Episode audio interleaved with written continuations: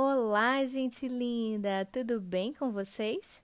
Eu sou a Tia Radish e no episódio de hoje nós vamos conversar sobre procrastinação.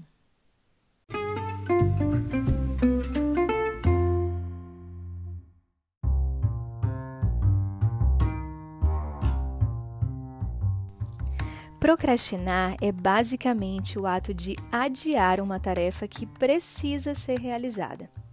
Mais do que uma inimiga da produtividade, a procrastinação pode ser a causa da sua fonte de infelicidade. Você sabia disso?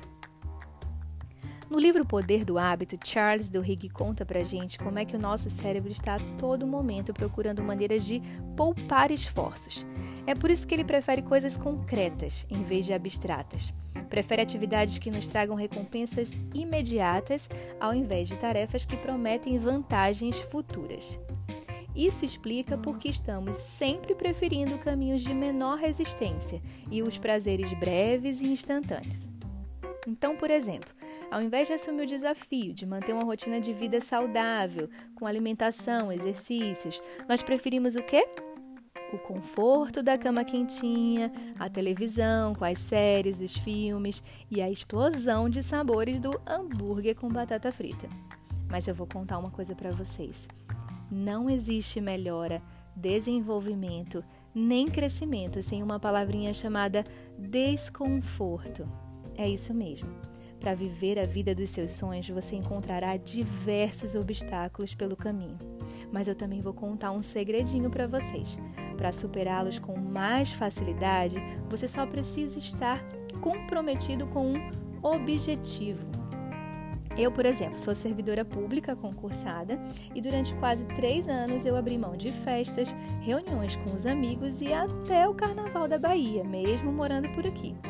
E apesar de ouvir que eu estava perdendo a vida ou a melhor parte dela, eu simplesmente foquei no objetivo. Pensar na aprovação me dava forças para continuar todos os dias.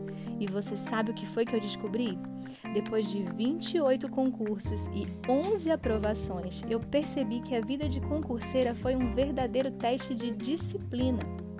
Isso porque estudar para concursos incluía estar dentro de casa, sem poder sair com os amigos, elaborar um calendário de estudos, me comprometer a acordar cedo, ter intervalos cronometrados, sem perder tempo com distrações como internet e televisão, e me exercitar religiosamente todos os dias. Todo esse esforço me fez ver que disciplina realmente cria estilo de vida. E se eu fui disciplinada para uma coisa, eu poderia ser para todas as outras coisas que eu desejasse. Eu só precisava escolher a coisa certa ao invés da coisa fácil. Captou bem essa frase? Vou repetir para vocês. Eu só precisava escolher a coisa certa ao invés da coisa fácil. Tem um trecho do livro Milagre da Manhã muito interessante sobre isso e eu vou ler para vocês. Abre aspas. Uma das causas de mediocridade mais prevalentes, mas não tão óbvias, é isolar incidentes. Fazemos isso quando presumimos erroneamente que cada uma de nossas escolhas e ações individuais está afetando apenas aquele momento ou circunstância específica. Por exemplo, você pode achar que não é nada demais perder uma sessão de ginástica, adiar um projeto ou comer fast food, porque você recuperará amanhã. Você comete o erro de pensar que faltar aquela ginástica só afeta aquele incidente e que fará uma escolha melhor da próxima vez. Mas nada poderia estar mais longe da verdade. Fecha aspas. Vocês lembram da frase que colocamos lá no nosso Instagram, arroba Minuto Gentil? Como você faz qualquer coisa é como você faz tudo. Então, coloque a disciplina na sua vida. E para despertar a sua força interior, você pode começar com pequenas tarefas. Por exemplo, uh, escolha ler um livro por mês. Ou, quem sabe, meditar 10 minutinhos por dia durante 21 dias. Ou, quem sabe, acordar uma hora mais cedo por 30 dias.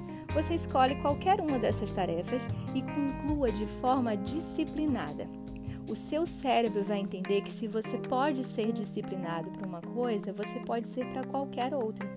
E você vai perceber que é a disciplina que faz com que você se mantenha motivado para atingir seus objetivos.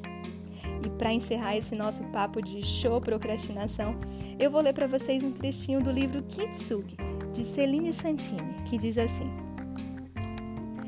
Em geral, o primeiro passo é o mais difícil.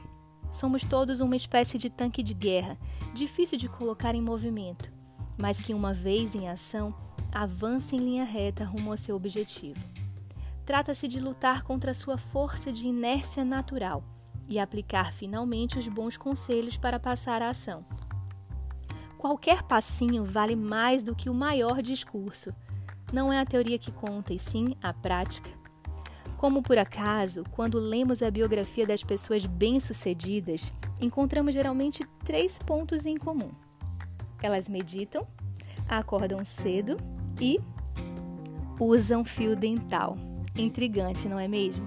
Evidentemente, não é o fio dental a chave do sucesso, mas se formos suficientemente disciplinados para usá-lo diariamente, é provável que apliquemos diariamente a mesma disciplina em cada um de nossos atos. E você, usa fio dental? Conta pra gente lá no nosso Instagram. A gente adora essas trocas com vocês. O nosso episódio fica por aqui. Eu vejo vocês em breve. Um beijo grande no coração.